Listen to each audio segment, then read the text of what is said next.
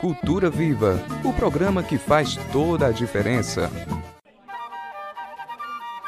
Cinema, artes, música, moda. Cultura Viva, o programa que faz toda a diferença.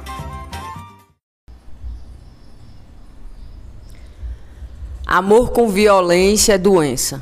Em briga de marido e mulher se mete sim a colher. Denuncie, ligue 180 e evite mais um feminicídio. Esse ódio de morte é sentença. Cuidado com esse tipo de amor mentiroso, impúdico, relação muito propagada, melosa, desconfie. Por detrás de um beijo escandaloso em público, o assassino se disfarça em um efígie. Ele bate, esmurra, humilha, tem ódio mortal. Depois fala que a ama, finge, ela o perdoa. O homicida não vê a hora de dar o bote fatal. Ele é desumano e a torna escrava diuturnamente. Ele obriga ela a cozinhar, lavar, passar e depois a magoa. Ela não pede ajuda, está só. Ele vai matá-la estupidamente. É com essa frase professor, do professor Osmar Fernandes, que começamos hoje o programa Cultura Viva. Boa noite a toda Toritama.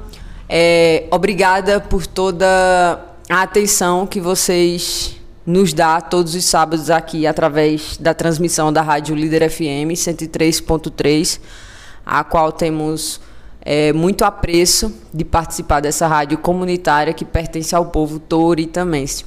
Eu sou Valdariza Pereira, a sua locutora de todos os sábados. É, hoje vamos falar com uma mulher, ela que é advogada aqui da nossa cidade de Toritama, já atua há três anos, é, moradora da. Eu diria que é a cidade de Fazenda Velha, porque parece que Fazenda Velha é uma cidade à parte. É um condomínio, é o condomínio de Toritama. É, a nossa entrevistada de hoje, convidada especial, é a Elida Lima. Elida, seja muito bem-vinda ao programa Cultura Viva. Saiba que é um prazer, principalmente ter uma mulher advogada que vai nos falar sobre sua história e principalmente sobre o que pode melhorar na vida da mulher de Toritama, das pessoas, que um advogado sempre é importante. Seja muito bem-vinda. Obrigada, Val. Boa noite a todos primeiro lugar, eu queria agradecer a oportunidade de estar fazendo parte do teu programa e mandar um alô para todos os ouvintes do Cultura Viva. Inclusive, eu sou um ouvinte assídua, porque eu sempre ouço. Se eu estou em Recife, se eu estou viajando, ou esteja em Toritama, eu sempre procuro lá, sempre no horário, e sempre estou te ouvindo. É, Elida, me conta primeiro a tua história. Me conta a tua visão de Toritama que ninguém viu. Bom, Val, é, como você já falou, meu nome é Hélida, eu tenho 25 anos, sou formada em Direito, sou, estou advogada, é, atuo há três anos, sou, é, estou fazendo a especialização em duas pós-graduações, que é Direito Público e Ciências Criminais. A visão que eu tenho de Toritama é que eu sempre digo é que nós somos privilegiados. Toritama é uma terra que é muito, é, que é muito farta em questão de fartura, né? A gente é, eu, eu, brinco sempre que a gente sempre tem a nossa profissão, mas a, a gente também trabalha com jeans, a gente é privilegiado por isso. O ouro azul de Toritama, né, sempre proporciona muito emprego, muito trabalho. E além de eu, não só eu, mas vários colegas também que são advogados, arquitetos, engenheiros. Além da nossa profissão, a gente também se envolve com jeans. E a visão que eu tenho de Toritama é muito promissora, porque eu acredito que é uma terra privilegiada. É, e se a gente for assim, pegando um gancho desse, dessa fartura da nossa cidade, a gente pegasse assim, na história, Toritama sempre foi uma cidade muito atuante, né? Sim. Tava na rede vai para balaio, de repente vai para o calçado uhum. e agora está no jeans. E eu tô realmente assim na, na expectativa de saber o que será a nova etapa da cidade de Toritama. Até porque também o jeans a gente sabe que é uma matéria-prima muito peculiar e de difícil. É, é de difícil trabalhar com jeans, porque imagina, você gastar 90 litros d'água para lavar uma peça e quantas milhões de peças não são feitas na cidade de Se eu não me engano, são mais de 20 milhões por ano que são feitas aqui que dá o posto de Toritama aí tá numa posição Primeira, né? uma das primeiras já foi, mas depois que outras cidades, outros estados se especializaram ainda mais, como Fortaleza, Surubim tá com tudo também com jeans. Então, eu acredito que Toritama vai se sobressair nessa história novamente. Eu acredito também e acredito que é difícil buscar outra coisa que supra o jeans na cidade de Toritama. É porque o comércio é muito forte e eu acredito que vai perdurar por muito tempo ainda o jeans. É, nessa época, por exemplo, da tua infância, Élida, quais eram os teus primeiros sonhos, Élida, antes de ser advogada? É, eu sou filha de Toritama, né? Eu não nasci aqui, mas meus pais são daqui. E, enfim, os meus primeiros sonhos eram uma, uma, criança comum, né? Fui criada aqui no condomínio de Fazenda Velha, a gente sempre brincava aqui por essas praças. E eu sempre quis ser médica. Vê que, que, que rumo diferente tomou a minha vida, né?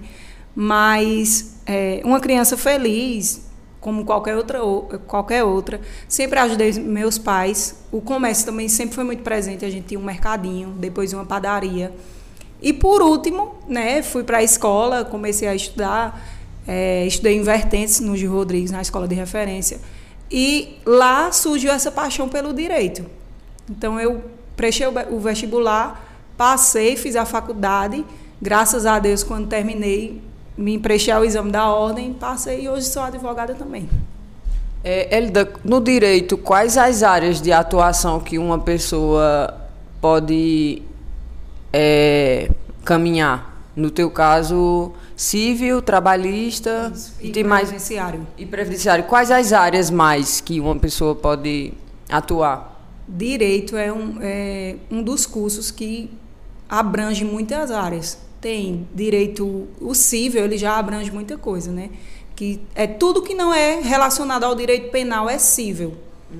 O trabalhista é uma, uma, uma, justiça à parte, porque tem suas peculiaridades, e o previdenciário, que são as que eu atuo, né? Mas tem direito penal, direito empresarial, direito tributário, são muitas áreas. Então, assim, é um mercado muito grande.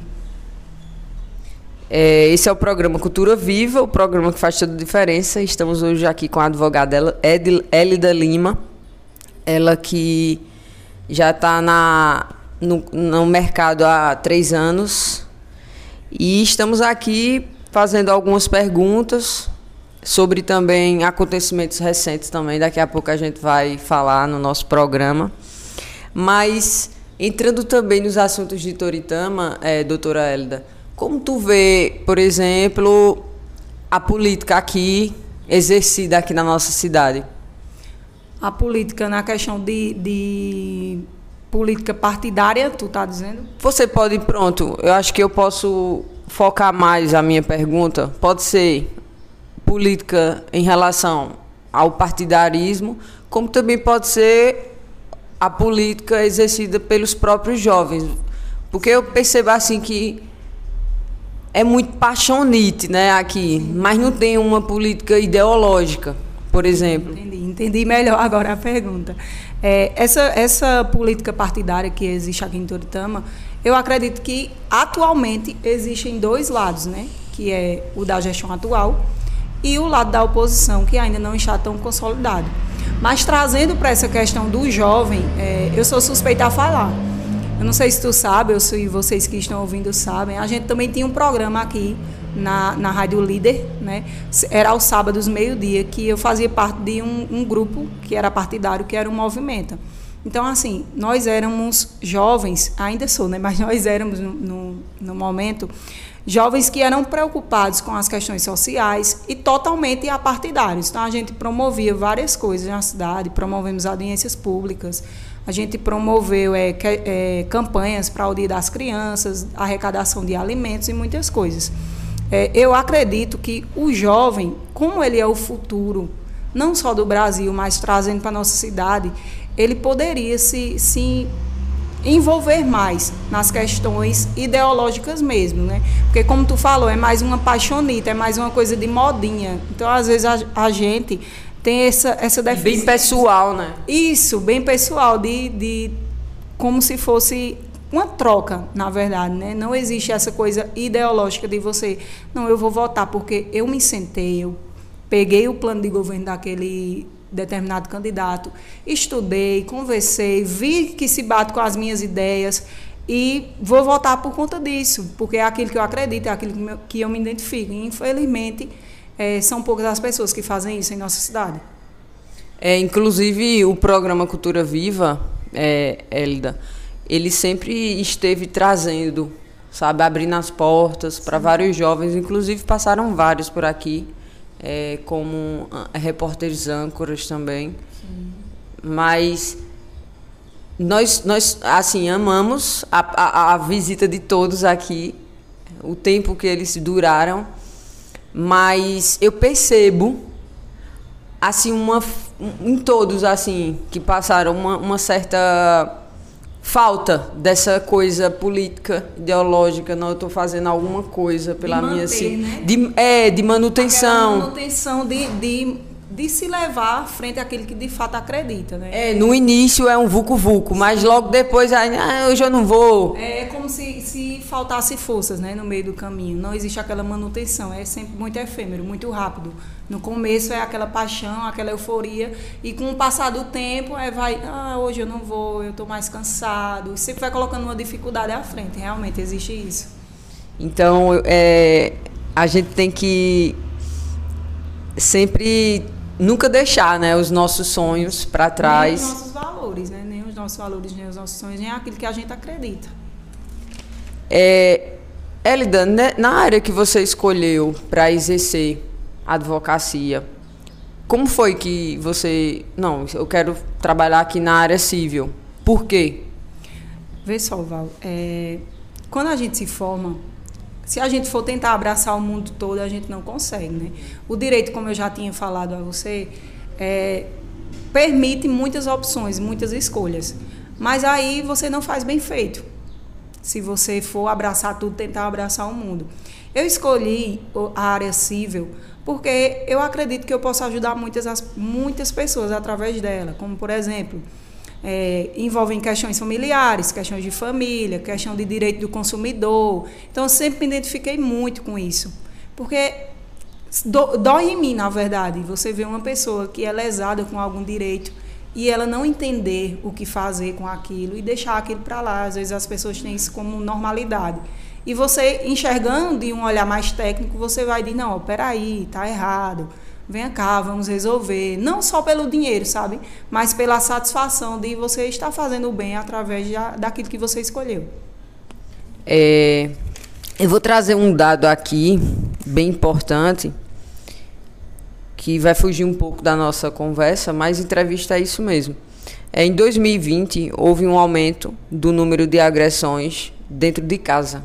Eu estou falando sobre violência contra a mulher que passaram de 42% para 48,8% durante 2020 pandemia. Aí, doutora, eu não sei se você vem acompanhando os últimos acontecimentos da nossa cidade sobre um vídeo em que um homem agride sua namorada grávida. Como você vê uma situação dessa assim? Inclusive uma situação televisionada nacionalmente, sabe? Pipocou em todas as redes sociais, em vários lugares. Como você vê uma situação dessa, que eu sei que não é única. Eu sei que esse dado que eu trouxe agora, que a violência cresceu dentro de casa, muitas coisas, como você falou também, ficam por debaixo dos panos. A mulher acha que não vai dar em nada e que não tem ninguém muitas vezes para acolhê-la nesse momento difícil de violência. Então, como você vê Assim, fale da sua opinião de forma aberta. E, quando eu vi esse, esse vídeo, na verdade, me encaminharam. Me encaminharam esse vídeo e quando eu vi, eu como mulher, aquilo doeu em mim. Porque primeira coisa que eu atentei foi a agressão e segundo, porque as pessoas que estavam em volta não interviram. Esses dados que tu trouxesse para mim, que tu trouxesse aqui para a gente ouvir, é, são alarmantes. E mais alarmante ainda é pensar que esses dados são os que são notificados. E aqueles que vão para embaixo do tapete, como, como tu mesmo falasse. Né? Então, assim, é muito preocupante. E voltando a esse vídeo, quando eu vi que ninguém tomou uma providência, eu fiquei horrorizada.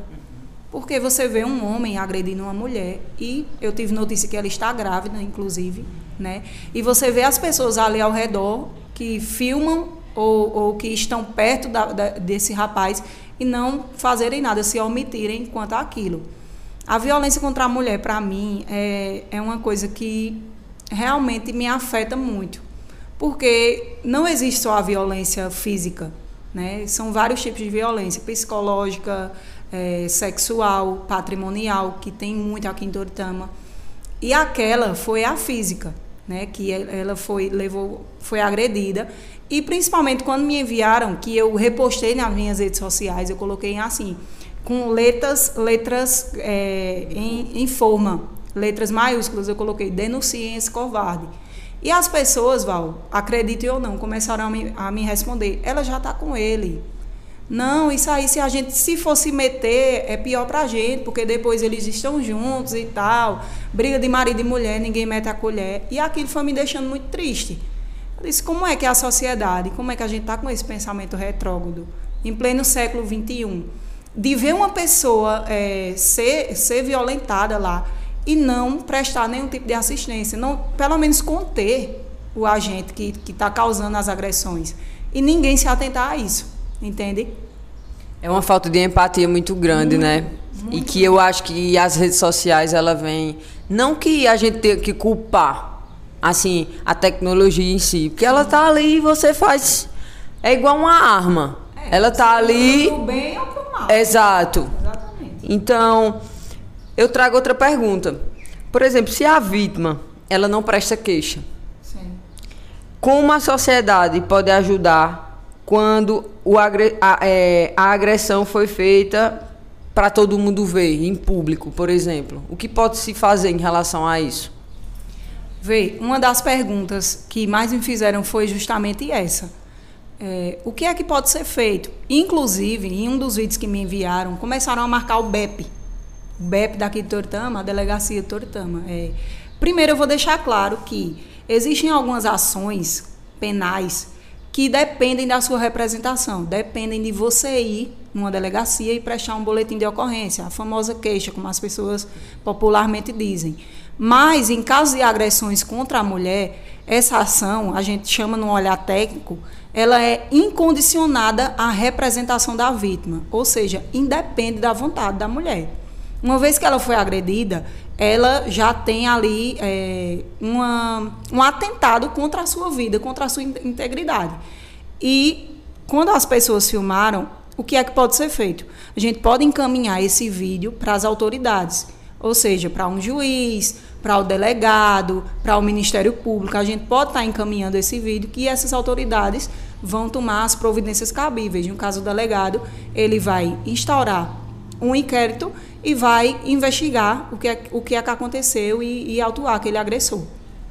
Ou seja, mesmo a vítima não prestando a queixa, a própria sociedade. Sim. Isso porque foi público, não é isso? Isso, é uma, uma ação é, pública incondicionada. Ou seja, não depende da vontade da pessoa. Entende?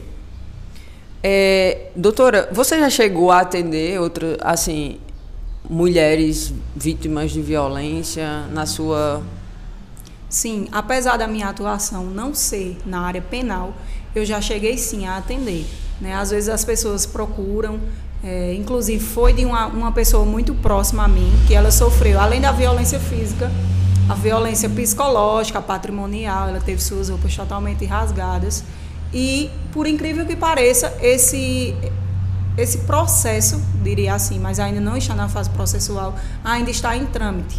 Essa é uma coisa que, infelizmente, dificulta muito no Brasil a demora com que a responsabilização do agressor vem.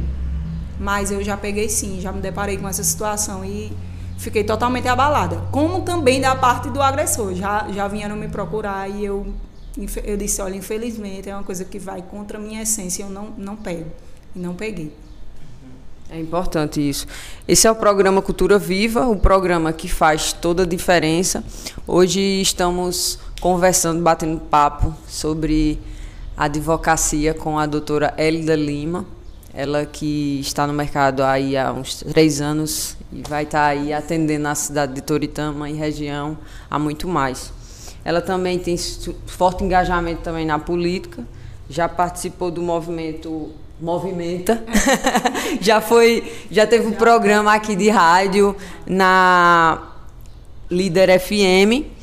E lembrando a todos vocês que estão nos escutando, você que perdeu alguma entrevista do programa Cultura Viva, são mais de 55 entrevistas, todas é, guardadas no aplicativo Spotify. Você vai lá, se você não tem o aplicativo, baixa no seu smartphone. Spotify é gratuito e você vai ter acesso a todas as entrevistas do programa Cultura Viva. É a nossa biblioteca virtual. Spotify, vai lá e procura Cultura Viva, que você vai ter acesso a todas as entrevistas gratuitamente. É, o programa Cultura Viva hoje está é, tá falando também sobre violência contra a mulher e convidamos a doutora Elida para falar sobre a história dela, mas também pontuar alguns pontos que devem ser mencionados, pois é importante para a nossa sociedade abrir o olho diante de algumas situações. Ou seja, todo mundo já está sabendo aqui que se uma violência aconteceu no meio da rua de forma externa para você ver, não é só a vítima que pode fazer o boletim, mesmo se a vítima não fizer o boletim, mas se um vizinho, uma pessoa que viu, que presenciou, ela pode também denunciar. Então, eu acho que já passou da hora, né, gente, da gente ficar só olhando, só observando. Não vamos deixar também que esse motim das redes, que é só motim virtual mesmo, tome conta do real. No real, a gente também tem que tomar outras medidas cabíveis para que as pessoas ao nosso redor também se sintam protegidas, né? Imagina. E é aquilo que eu falo, né, Val? Eu acho que além da, da desse desse motim, como tu falou, dessa, dessa sensibilização é, virtual, as pessoas elas devem e precisam urgentemente colocar isso em prática, né? Não só por parte da mulher, mas também do homem. O homem precisa também entender que ele faz parte disso, que ele tem que se reeducar, que esses pensamentos ah, é porque eu sou do tempo antigo. Ah, é porque eu não meto a colher. Ah, é porque se não fizer isso eu vou bater. Isso é muito passado. Sabe por quê? Porque se e outras pessoas também que se omitem, é, quando se omitem, elas estão ajudando. Porque automaticamente quando você silencia, você já tomou um lado. Se você vê uma situação daquela e você fica em cima do muro, você não toma atitude nenhuma, então você está compactuando com a violência. E essa violência ela pode passar de fase, ela pode se tornar um homicídio, ela pode vir a ser um feminicídio, que é um homicídio qualificado pelo fato da vítima ser mulher. Então, isso a gente vai ter que esperar acontecer um homicídio para a gente é, ir denunciar, né? a gente tomar uma providência enquanto a gente se você estiver vendo uma situação dessa, se você estiver presenciando, se estiver ouvindo, denuncie às autoridades competentes, que seu nome com certeza não vai ser revelado, porque a denúncia também é anônima, e você vai estar tá contribuindo para diminuir esses dados que tem no Brasil. O Brasil é um, salvo engano, é o quinto país que mais mata mulher no mundo. Então, assim, é muito preocupante. É, gente, lembrando e gostaríamos também de mencionar aqui no nosso programa que buscamos é, contato, fizemos contato com a menina, a mulher que passou por essa situação difícil, sabe? E ela está muito abalada. Eu acredito.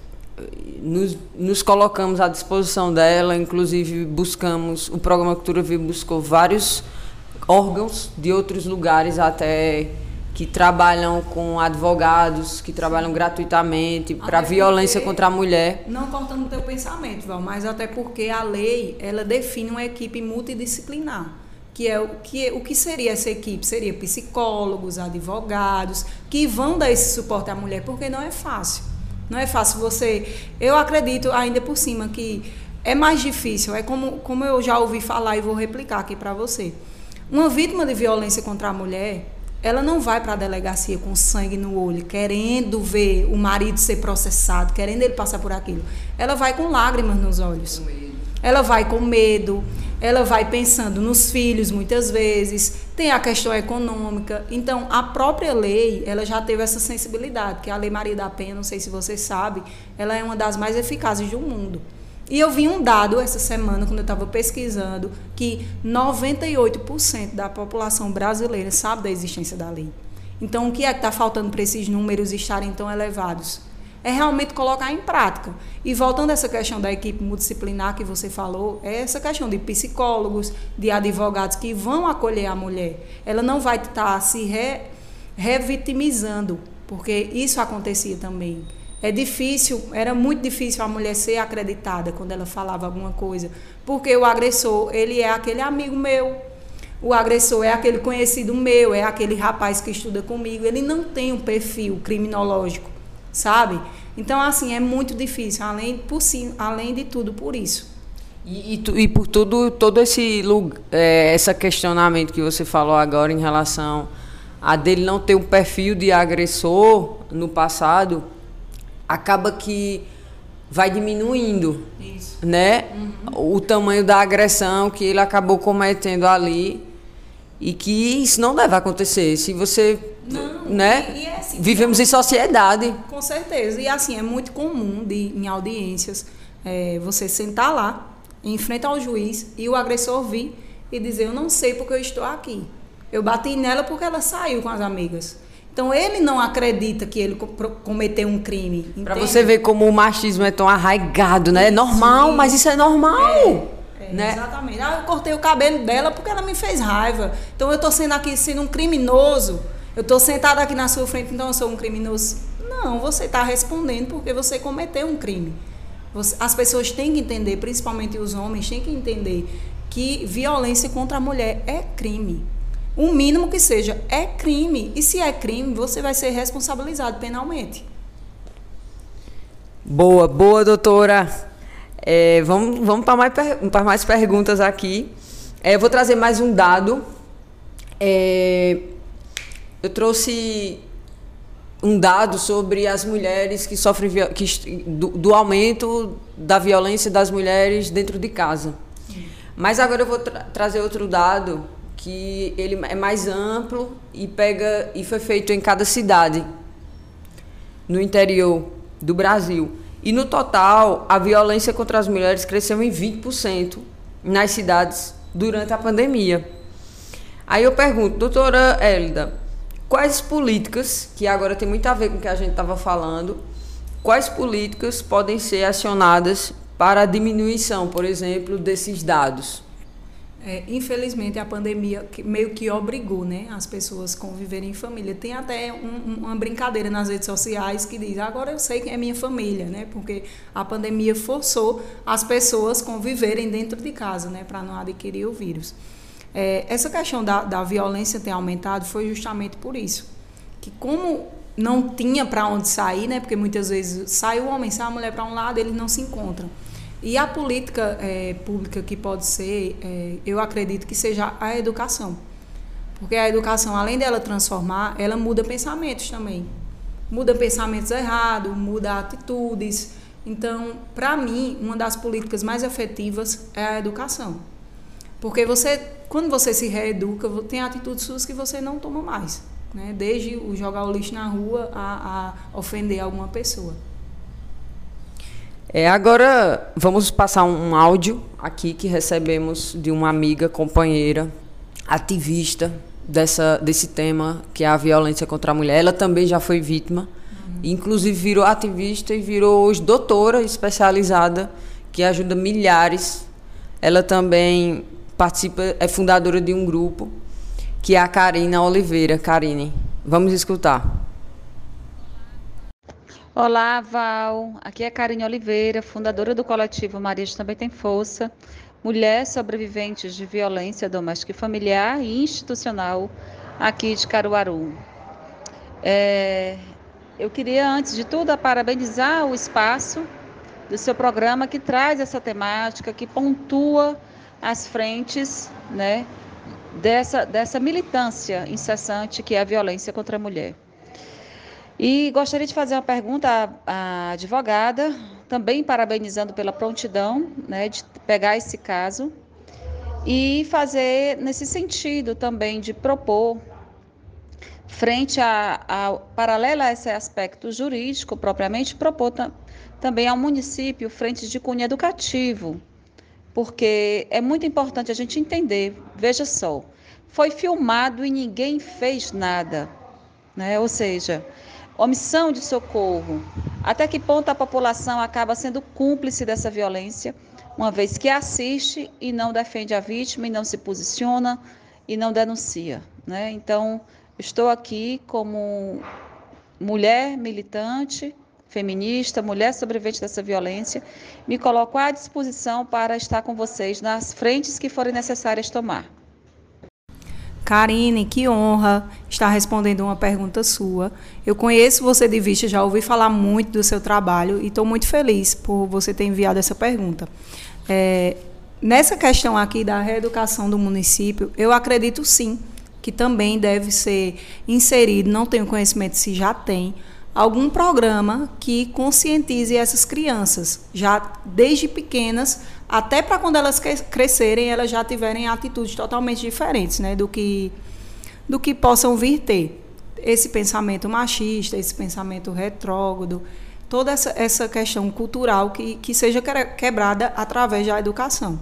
É, em relação à missão de socorro, foi aquilo que a gente estava falando, né? Até que ponto é, foi abordado na pergunta, as pessoas são cúmplices. Então, eu acredito que quando você se omite, como eu já havia dito, você está tomando um lado e você está sendo partícipe daquela violência. Você se omitiu ali, é, as pessoas disseram muito, imaginam o que faz dentro de casa. É, mas, ao se questionarem isso, não se questionam porque ninguém foi lá e interviu, porque todos ali se omitiram. É, continuaram filmando, continuaram conversando e assim tiveram aquilo como normal. Sendo que não é normal você ver uma pessoa sendo agredida. Eu acredito que isso é inerente ao ser humano, de independente se ela for mulher ou não. Quando você vê uma pessoa sendo agredida, seja ela da sua família, não sendo, seja você conhecendo ou não, você deve intervir. Você deve ter essa educação de, ao menos, separar o agressor de uma mulher, né? Que ali as pessoas tendem a dizer que existe, existe uma igualdade de gênero, existe. Mas a gente sabe que o homem, fisicamente, ele possui mais força que a mulher. Então a mulher já entra em desvantagem numa briga dessa e as pessoas, ao se omitirem, ela, elas estão propagando esse tipo de violência. É isso que eu acredito. Então, por isso, é, a questão da, da reeducação já começando com as crianças, já começando nas escolas, para mostrar, olha, isso aqui é errado. Se você estiver vendo ou vivenciando em casa, chame a professora, conta, entende? Então assim, a criança ela tem que ser reeducada nesse sentido. A criança, ela deve ser ensinada que existem dois gêneros, o feminino, o masculino, e que você deve respeitar. Não é porque você é do gênero masculino que você ele, você é superior ao gênero feminino e diversos outros assuntos, como questão de homossexualidade e tudo que a gente já sabe que são tabus na, na nossa sociedade, que devem ser ensinados desde criança, que a respeitar. Então, você respeitando, você tendo uma reeducação na questão da educação mesmo, de olha, isso aqui é errado, isso aqui não pode acontecer, isso aqui você não deve permitir. Então, vai mudar a nossa sociedade quando as pessoas atentarem a isso. É, uma, uma, uma dúvida, é, doutora Hélida. É, nesse caso do agressor, é, ele pode ser preso, mesmo se a vítima não fizer o boletim de ocorrência, ele pode chegar a ser preso? Pode sim, Val. É, existem dois tipos de prisão que ele pode ser submetido. E ali, né, como ele levou o flagrante, ele não pode ser mais preso em flagrante, ou seja, é, ele vai responder é, esse, esse indiciamento, esse inquérito e posteriormente um processo em liberdade. Mas ele pode também ter a sua prisão preventiva decretada. Por exemplo, a gente sabe que existe na Lei Maria da Penha medidas protetivas de urgência, né? Que são afastamento corporal, você tem um determinado distanciamento, é, afastamento do lar, preservação da mulher na casa e o homem que sai, enfim, existe uma série de requisitos. E a partir do momento que o juiz determina, por exemplo, se, se o juiz determina que aquele agressor ele não pode é, chegar perto da mulher, nessa questão da medida protetiva da, do afastamento, e ele descumpre, ele pode ser preso preventivamente, entende? Ele pode ser posto na, na prisão para preservar aquele andamento processual. É, doutora, é, como advogada, qual é a importância da ética no trabalho? Engraçado, Val, que eu também sou concurseira, eu faço um milhão de coisas. E eu estudei justamente isso, ética e moral, ontem. Né? A ética, ela Uma é... hora para responder. Isso. A ética, ela é universal, né? A abrangência da ética, ela é atemporal, ela não, não muda. Né? Então, assim, às vezes a gente conceitua errado. E a moral é aquela que varia de acordo com os costumes. Vem junto com a cultura, né? Vem junto com a cultura. Isso, em determinado momento, se, se determinado padrões de cultura mudam, a moral também vai mudar. Já a ética é, por exemplo, o bem, a paz, é uma coisa mais universal. Então, acredito que ser ético na profissão da advocacia é uma coisa, além de inerente, é, é uma coisa muito importante. Porque, através da ética, você não se submete a algumas situações, como, por exemplo, essa, em que eu disse, olha, é vai de encontro àquilo que eu acredito. Então eu não posso defender você. Procure outra pessoa que possa lhe defender. Não que o agressor não tenha direito à defesa, porque a gente sabe que tem. Mas assim, foi de encontro isso, foi de encontro aos meus valores. Então por isso que eu rejeitei. Então eu acredito que nem tudo é dinheiro, como eu já tinha ah, falado. Então a ética ela é importante e a moral também, né? Que a gente deve implementar e se policiar quanto a isso. É, eu, eu trago um dado aqui e uma pergunta interessante, que é o Estado hoje ele é misógino. E tivemos um presidente falando durante as eleições que a sua própria filha foi resultado de uma fraquejada. Como reverter essa reverberação de ódio contra a mulher quando essa informação vem da, do maior representante executivo do país? É complicado, né? Infelizmente, para você ver como é, a presidência da República é um retrato da sociedade. Essa fala dele, essa infeliz fala dele, é, para alguns não causa um efeito nenhum. Mas para aquelas mulheres que sentem não só a violência, mas como a discriminação em questão da profissão, é, a desigualdade salarial, é muito importante. Porque, como ele resume a uma coisa tão pequena né, o significado da mulher. E da própria filha dele. Isso, e como é que ele trata a, a própria filha dele. Então, a gente sabe que tem pessoas que são imitadores. Né? A gente sabe que tem pessoas que imitam as outras. E imagine o quanto essa frase é utilizada né, por pessoas que. Nós temos o discernimento de entender que é uma coisa muito errada, mas nem todo mundo tem. Então, essa frase dele, muito infeliz, é, infelizmente, é um retrato da sociedade que a gente vive. Mas para reverter isso, através da educação e através da reafirmação daquilo que a gente já sabe. A mulher é importante sim para a sociedade. A mulher é uma, além de base para tudo. Eu acredito, eu sou mulher e eu sinto isso na pele que a gente é muito mais desenrolada do que os homens e não é querendo ser mais do que ninguém, a gente só quer igualdade. A gente quer igualdade, respeito. A gente quer é, sorrir na rua para alguém e isso não ser interpretado de como, ah, deu mole para mim, entende? A gente quer ser educado com as pessoas e isso não, não não levar o homem a entender que a gente está paquerando aquele homem, porque tu sabe que isso existe. Você ser educado com um homem, automaticamente, alguns homens, não todos, né, porque eu também não estou generalizando, é, entendem que a mulher, ah, ela foi educada comigo, ah, ela falou comigo dessa forma, então ela quer alguma coisa comigo. Só que não é assim, a gente tem que parar de, de pensar na mulher como a única pessoa que tem a obrigação de manter uma família, de manter um casamento E quando a gente sabe que não, que são as duas partes, que é 50% e 50%. Então eu, eu luto muito por isso, pela igualdade, pelo respeito, acima de tudo, com as mulheres. E assim, um dado que eu que é um dado eu acho que nunca sai da minha cabeça e eu e ele sempre acaba entrando nos vários assuntos que é, são permeados durante várias entrevistas, inclusive aqui do programa Cultura Viva, que é a questão da educação e que você enfatizou muito bem.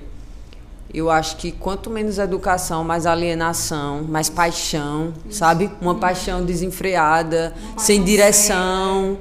sabe? Uma paixão cega, que é o que está acontecendo no país, Isso. sabe? Pessoas que aprovam coisas, por exemplo, temos o presidente hoje que há meses atrás chamou o país inteiro para dizer que não confiava, por exemplo, nas urnas. Aí agora voltou atrás, voltou atrás dizendo que as urnas sim são é, eficientes. Aí depois chamou, no dia 7 de setembro, chamou todo mundo para fazer um golpe de Estado. Sim sabe, detonando o STF, que vem segurando as cordas aqui para nossa jovem democracia. E daqui a pouco, quando o STF bota, bota a corda no pescoço, não, mas não, a gente foi no calor do momento. A gente não queria ter dito isso, não. O STF é importante. Pro... Então, se essas pessoas, pelo menos acaloradas, essas pessoas apaixonadas, cegas, eu diria, se elas pelo menos raciocinassem que essa pessoa não é uma pessoa séria, sabe? É uma pessoa que está fazendo um jogo político individual e não coletivo. Eu acho que isso só, só é possível mesmo, eu acho que através de uma educação muito profunda que tem que começar, como a doutora falou aqui, na base, na base nas crianças, porque é, realmente a gente vai passar por uma tormenta grande. Não só as mulheres, mas todas as. mais difícil. É, as pessoas principalmente. Inclusive tem uma frase, tem uma, uma, um texto aqui que uma professora minha escreveu que eu, eu faço questão de ler porque é muito importante para vocês que estão nos escutando agora, que é a gente precisa parar de escrever e falar que o Auxílio Brasil vai substituir o Bolsa Família. O Bolsa Família acabou e no lugar dele há um auxílio que termina em dezembro de 2022. Ou seja, isso não é um programa social, é auxílio emergencial para a eleição de Bolsonaro. Então, acho muito importante isso para você que está nos escutando agora, que nossos direitos cada vez mais estão sendo retirados. Então, o Bolsa Família acabou. Em 2022, nessa mesma época, perto de dezembro, ele vai acabar. Então, isso é mais uma manobra política para. É, não sei nem dizer, sabe? Enganar as pessoas. Não, mas agora o auxílio aumentou, né? Era, era 300, era 250, agora está sendo 400 reais. Mas para quê? Porque tem eleição ano que vem. E é preocupante isso, né? A gente é muito preocupante ver que as pessoas não acordam e veem que direitos básicos estão sendo totalmente retirados da gente. Quando tu falou em educação, eu me lembrei de outra coisa. O Enem, que foi o ano que o Enem teve o menor número de inscritos, desde a sua criação, salvo engano. Então, assim, a gente pensa, não, mas é porque não, mas não é, não é por nada, é porque a educação ela está sendo retirada da gente. Quando um presidente fala que vai retirar é, bolsas de estudo de doutores, de mestrandos, que filosofia, que história não é nada, é preocupante, sabe? Porque a gente sabe que a base de um país ela é a educação.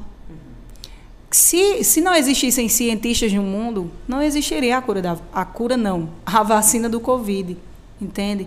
Então assim, o Brasil voltando para esse para esse é, bolsa aus, é? Auxílio Brasil. Auxílio Brasil é um direito social, né, que é o Bolsa Família ele foi retirado. E as pessoas aplaudem. As pessoas dizem, foi bom. Porque o que é que vem na manchete? O Auxílio Brasil é 400 reais. Mas não leem abaixo. Ó, oh, só vai durar até 2022. ó, oh, é assim. Então não leem as minúcias e aplaudem porque o dinheiro aumentou. É aquele imediatismo. E não acordam, isso, né? e não acordam para o que de fato está acontecendo. Recursos retirados de educação, é, recursos retirados de programas sociais. Ministério da Cultura fechado. Ministério da Cultura fechado. É, vários direitos das mulheres sendo abalados por uma mulher que chega e coloca menino veste azul e menina veste rosa. Quem já viu isso? Eu já vi vários meninos vestidos de amarelo, vestidos de azul. Eu mesmo tenho roupa azul, tenho roupa rosa, vermelha. Minha gente, isso é uma coisa assim ultrapassada. Ultrapassada. Chega a ser absurdo, né? Chega a ser absurdo o tamanho, tamanho das falácias, dos delírios e as pessoas aplaudem. Então assim, eu não entendo. Eu não entendo e assim, eu tenho medo de quando o brasileiro realmente abrir os olhos seja tarde demais. Gente, o programa Cultura Viva está chegando no seu final. Ai.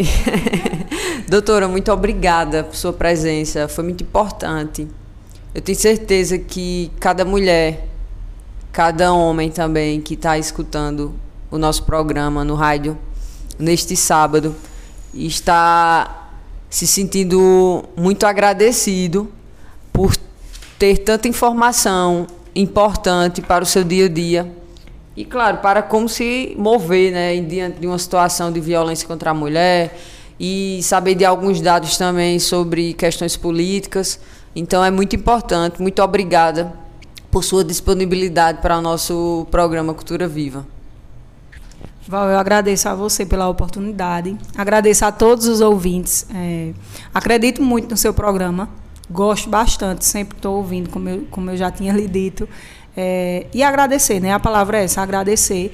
E também reforçar a ideia de que violência contra a mulher é crime, que as pessoas devem denunciar e que não compactuem com isso.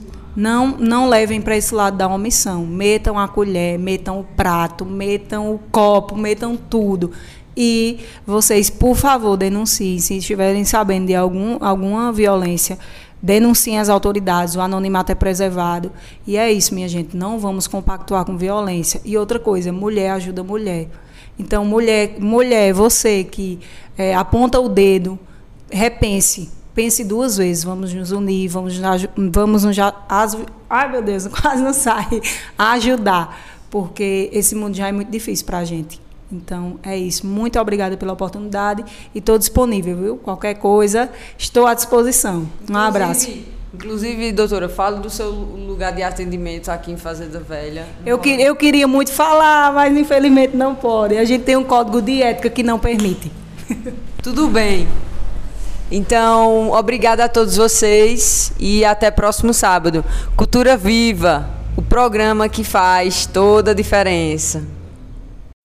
Cultura Viva, o programa que faz toda a diferença. Cinema, artes, música, moda. Cultura Viva, o programa que faz toda a diferença.